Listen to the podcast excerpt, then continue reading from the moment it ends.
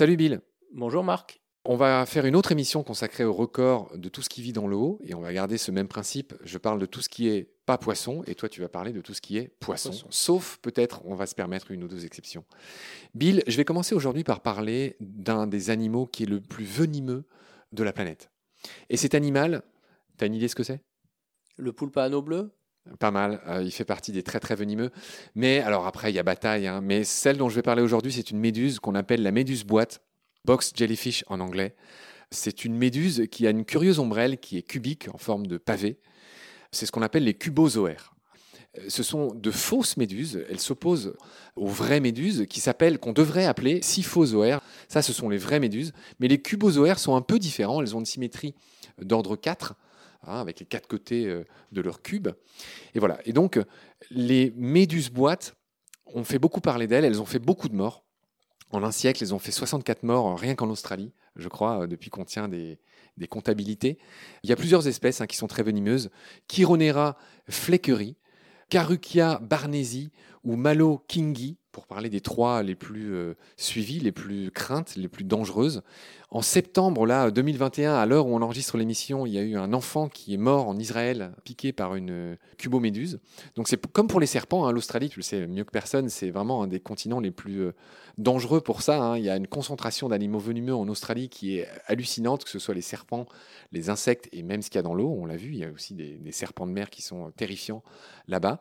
Et donc la star, euh, la star, euh, c'est presque ironique ce que je dis, euh, bah voilà, c'est cette cuboméduse qui serait donc, je le répète, l'animal le plus venimeux du monde. Elle contient assez de venin pour tuer 60 personnes, Bill. Je te laisse enchaîner dans le monde des poissons. Chez les poissons, on a aussi des animaux venimeux, alors peut-être pas aussi toxiques que la cuboméduse, mais les poissons-pierres de la famille des rascas sont quand même extrêmement venimeux aussi, hein, largement assez pour tuer quelqu'un. Euh, D'ailleurs, il y a plusieurs espèces, notamment euh, dans les Caraïbes, qu'ils surnomment le 24 heures et le 48 heures, parce que c'est le temps qu'on a pour réagir si on veut avoir une chance de survivre euh, lorsqu'on est piqué par ces bêtes-là.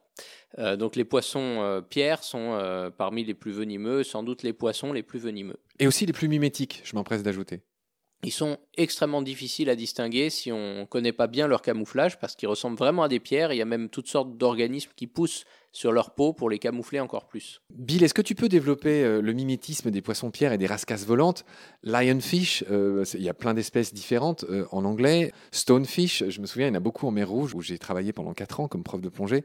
Je voudrais juste que tu nous dises, c'est quelque chose que j'ai observé, quand ils bougent, ces animaux qui sont extrêmement mimétiques, quand ils bougent, on découvre des nageoires qui ressemblent à un pan. Elles sont au contraire extrêmement visibles. C'est très étonnant. J'imagine que ça a à voir avec peut-être la parade nuptiale. C'est très impressionnant. euh, ça a peut-être des raisons de parade nuptiale, ça je sais pas. Peut-être aussi pour effrayer des prédateurs, même si le poisson-pierre, euh, il a d'autres moyens de se. Il craint peu de monde. Voilà, il craint peu de monde. Mais c'est ce qu'on observe aussi chez le grondin. Plus près de chez nous, en- notamment sur notre littoral en France métropolitaine, hein, le grondin, il est extrêmement mimétique. Il peut même s'enfouir dans le sable pour surtout pas qu'on le voit. Et puis, lorsqu'il s'enfuit, il va dévoiler euh, des ocelles bleues absolument incroyables et très très visibles avec un bleu très riche en UV qui brille vraiment très fort sous l'eau pour effrayer ses prédateurs et c'est très impressionnant, c'est très beau et très impressionnant. Bill, l'occasion est trop bête de laisser passer l'occasion de faire un gros bisou à notre équipière euh, sur Balade sous Gravillon, euh, Vive. Tu sais qu'on a tous un totem. Le tien, d'ailleurs, je le rappelle au passage, c'est Sardine, vu que tu as écrit ce best-seller qui s'appelle, je le rappelle au passage, L'éloquence de la sardine. Je rappelle aussi au passage que c'est un titre très malin, puisque tu as gagné un concours d'éloquence sur France 2 en 2019 qui s'appelait Le Grand Oral. Donc tu es une star, j'ai la chance de travailler avec une star. Et voilà, et donc là, la star du jour, c'est pas toi, c'est Vive, alias Alicia Lesguard, qui s'occupe de notre Instagram avec d'autres, comme Lou Agosta, que je salue aussi, et notre rédactrice en chef, Manon Villa. Donc voilà, l'occasion était trop belle pour laisser passer cette occasion de faire des bisous, je pense que tu leur en envoies aussi. Un mot sur la Vive, peut-être, Bill? Notre, belle vive de Méditerranée. Qui elle aussi peut s'enfouir sous le sable, hein, comme le grondin, et qui est connu pour être euh, toxique euh, également, avec un venin euh, qui, comme beaucoup de venins de poisson, est thermolabile, c'est-à-dire que en le chauffant, on peut l'éliminer. Donc c'est le moyen d'essayer de soigner ce venin. Ça marche relativement bien, avec une flamme de briquet par exemple. Ouais, ou un couvert qu'on a chauffé euh, beaucoup pour ne pas se brûler. Ouais, très juste. Bill, je vais enchaîner sur le record suivant. J'avais envie de parler du plus grand invertébré marin. Une idée de ce que ça peut être? Hmm, un calamar? Oui, bien vu, bien vu. Tu connais trop les océans pour ne pas savoir. Il s'agit du calmar colossal. Alors, je précise, il y a deux calmars géants. hein. Il y a le calmar colossal, Mesonicotetis almiltoni. Donc, celui-là serait le plus lourd. Il ferait 10 mètres de long. Il peut atteindre 500 kilos, peut-être plus. Il est beaucoup plus lourd que son cousin euh, Architotis, dont j'ai pas le deuxième nom binominal. Je crois que c'est Architotis rex. Ou Dux, oui, je crois qu'il y a Dux. peut-être même les deux. Architotis dux, ouais, qui serait l'autre. C'est un animal extraordinaire, Bill, tu le sais, le Mesonicotosis, le, le calmar colossal, rien que son nom fait rêver. Il a les plus gros yeux du règne animal. Il a des yeux qui font la taille d'un ballon de basket, qui lui servent à distinguer ses proies dans les très grandes profondeurs où il vit. Il a une autre particularité, le calmar colossal, c'est qu'il a trois cœurs. Il a deux cœurs brachiaux qui servent à pulser le sang vers ses branchies, et il a un cœur systémique qui sert à distribuer ce sang dans le reste du corps. Le sang dont je parle est bleu. Il n'a rien de royal, quoique c'est drôle à l'heure de parler de son cousin euh, Dux, le duc là. Mais bref, il a le sang bleu car il a dedans ce qu'on appelle de l'hémocyanine. Il n'a pas d'hémoglobine. C'est ce qui sert à transporter l'oxygène et c'est à base de cuivre et non pas de fer. Comme notre hémoglobine. bleu, oui. Voilà, exactement. On sait que le cuivre devient vert-bleu hein, quand il s'oxyde et donc on comprend mieux pourquoi. Comment s'appelle l'os de tous les calmars? Ça fait pas exception. Le calmar colossal en a un. Comment s'appelle cet os? La plume Bien vu, mais tu es incollable. La plume qui est un vestige de la coquille des mollusques, car euh, dans les époques reculées du passé, chez les, euh, notamment les, les, Les bélémnites. les bélémnites, les ammonites, tous ces euh, mollusques avaient une coquille. Et donc c'est un reste de coquille qui leur servent de surface dure sur laquelle appuyer un certain nombre de leurs muscles. C'est de là que vient le mot calamar. Le calame, c'était la plume chez les Romains. C'est le nom d'une plume euh, pour écrire, en fait. Là, tu fais une incursion dans, dans mon domaine chéri, l'étymologie. Merci pour cette belle précision. Effectivement, le calame qui servait aux scribes à écrire euh, à l'époque de l'Égypte. Je précise enfin une dernière chose, deux dernières choses, Bill. Je pense que ça te fera plaisir de savoir que le cerveau du calmar colossal est en forme de tor, c'est-à-dire en forme d'un anneau. Et je précise aussi qu'on a tort de parler de tentacules pour tous les bras d'un calmar. Les calmars, de manière générale, ont huit bras et seulement deux tentacules qui leur servent à attraper des choses qui sont bien plus longs que leurs bras. Je vois bien que tu le sais, mais il était bon de le rappeler. On en avait parlé dans les épisodes qu'on avait fait sur les céphalopodes avec quelqu'un que je salue, Marjorie Rossian. Je finirai, Bill, en te parlant de la frugalité du calmar. Euh, c'est un animal qui vit dans des zones où il fait très froid. Et on pense qu'il vit, entre guillemets, au ralenti. Une légine icefish, ces poissons euh, des grands froids, de 5 kilos, peut nourrir un calmar de 500 kilos pendant 200 jours. C'est incroyable. Selon une étude que j'ai lue, alors j'imagine qu'elle est très critiquée, mais je l'ai lue dans la littérature sérieuse, donc je voulais te la dire. Pour un animal de cette taille et de ce poids, c'est rien du tout. Un poisson de 5 kilos qui lui fait 200 jours. Et sur ces records, je pense là que tu auras beaucoup de mal à battre. On va voir ce que tu alignes dans le monde des poissons. Oui, alors juste une petite note d'une affaire à suivre intéressante. hein. Le calmar colossal, personne ne l'a jamais vu dans son milieu naturel, vivant et entier. Et donc euh, Jean-Louis Etienne est en train de monter une expédition pour essayer d'en observer un.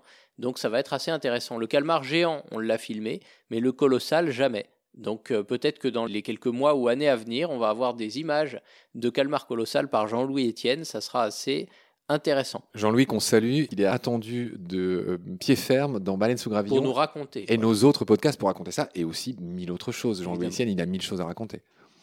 Euh, Donc euh, sur les poissons, euh, on a déjà parlé des plus gros, donc on va parler maintenant du plus abondant. Le poisson le plus abondant au monde, et ce sont les cyclotones.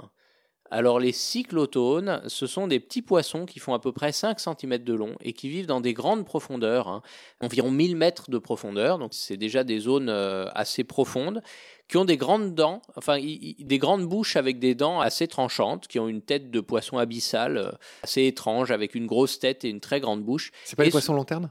Alors, c'est pas le poisson lanterne. Le poisson lanterne, c'est le poisson le plus abondant d'une zone euh, un petit peu au-dessus, euh, entre 200 et 500, 600 mètres. Le poisson lanterne représente 65% de la biomasse de poissons à cet endroit-là. Mais le cyclotone, il est présent un petit peu plus profond. Euh, et ils sont un quadrillion. C'est-à-dire un million de milliards. 10 puissance 15 pour les matheux. C'est beaucoup, beaucoup, beaucoup. Au point d'être probablement, et même assez certainement, le plus abondant vertébré au monde. C'est ce que j'allais dire, les insectes, les fourmis notamment, sont beaucoup plus nombreuses. Oui, le plus abondant vertébré, euh, donc plus abondant que les souris ou les rats, mais beaucoup moins abondant, bien sûr, sans doute, que euh, les insectes. Hein. C'est un animal qui est très difficile à étudier. En fait, il vit à des profondeurs telles que dès qu'on le remonte à la surface, il va être complètement explosé par la différence de pression. Alors on triche un peu hein, puisque c'est un genre, c'est pas une espèce les cyclotones. Il y a plusieurs espèces de cyclotones.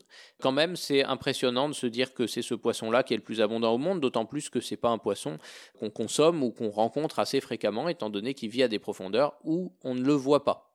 Le plus rare, à l'inverse, le poisson le plus rare du monde, c'est difficile à dire parce qu'il y a beaucoup d'espèces très rares. On pourrait dire que c'est par exemple l'espadon chinois qui n'est pas un espadon du tout, mais un esturgeon avec un, rostre, pas un rostre osseux comme les espadons, mais un rostre en protubérance de chair et du crâne, hein, qui vit, enfin qui vivait dans le Mekong, mais qui a été officiellement déclaré disparu l'année dernière, tellement rare qu'il n'en reste plus à cause notamment des barrages et de la surpêche commerciale euh, au filet dans le Mekong. En France, on a aussi plusieurs espèces de poissons très très rares, hein, notamment les sturgeons européens, et aussi euh, des espèces qui ne vivent que dans un seul fleuve, ou même dans une petite partie d'un seul fleuve, comme l'apron du Rhône, une sorte de perche qui vit dans les profondeurs du Rhône, ou encore le chabot du Lèze, qui ne vit que dans le Lèze, toute petite rivière vers Montpellier, qui a un poisson très rare.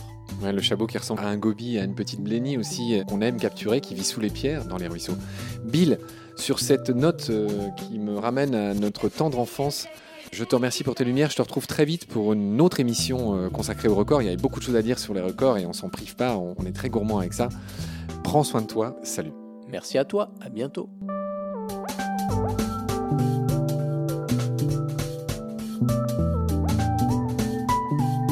L'océan, c'est la vie. C'est-à-dire que notre vie est intimement liée à la vie de l'océan. Voilà. C'est ça, pour moi, la seule chose qui compte. Tout le reste est secondaire, tirer du pétrole, des trucs. Pourquoi faire? Pour augmenter de 5% la production? Rigolade